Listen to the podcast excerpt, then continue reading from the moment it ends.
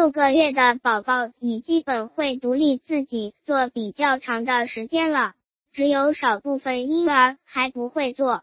这个时候对外界也更加感兴趣了，早教也是显得比较重要，因为在宝宝成长过程中都会有不同的阶段，父母要根据宝宝的年龄进行早教引导。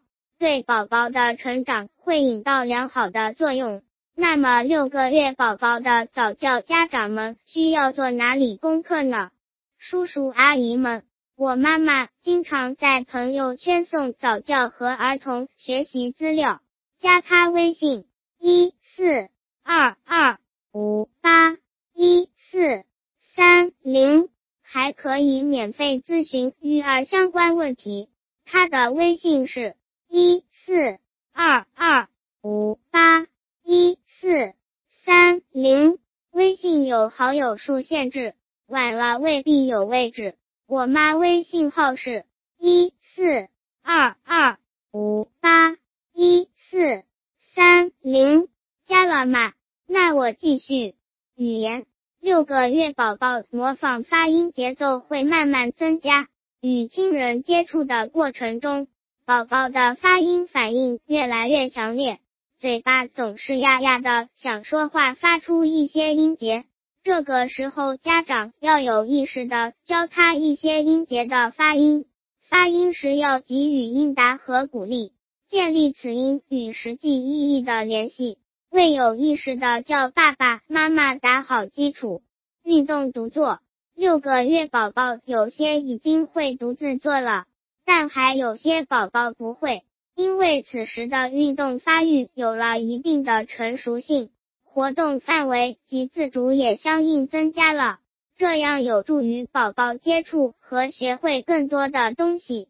在宝宝靠坐较稳或支撑就可坐稳的基础上，逐渐的撤去外力的支撑，让宝宝练习独坐，可让宝宝短暂的坐着玩。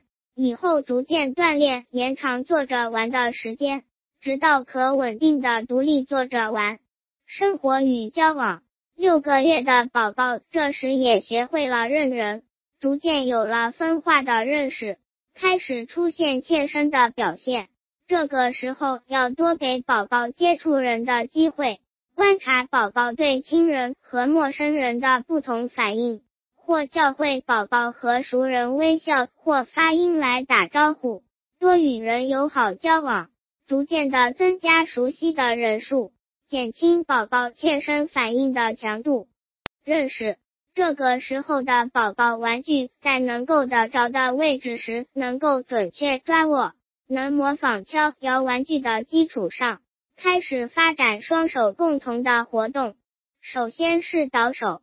在和婴儿玩的时候，有意识的连续向一只手递玩具或食物，训练宝宝将手中的东西从一只手换到另一只手上。这种最初的双手配合活动对宝宝来说很重要，它可早期观察出双手的活动是否正常。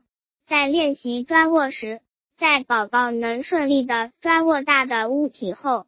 再要给婴儿一些小的物品，如小糖豆、小米花等，训练宝宝的注意，是否一下就看到，让宝宝练习捏取。经过多次锻炼，婴儿会逐渐的学会将小物品捏起。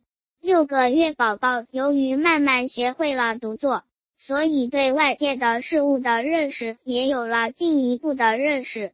这个时候，只要爸爸妈妈适时的正确引导和训练宝宝，这样更能顺利为下一阶段的成长做好准备。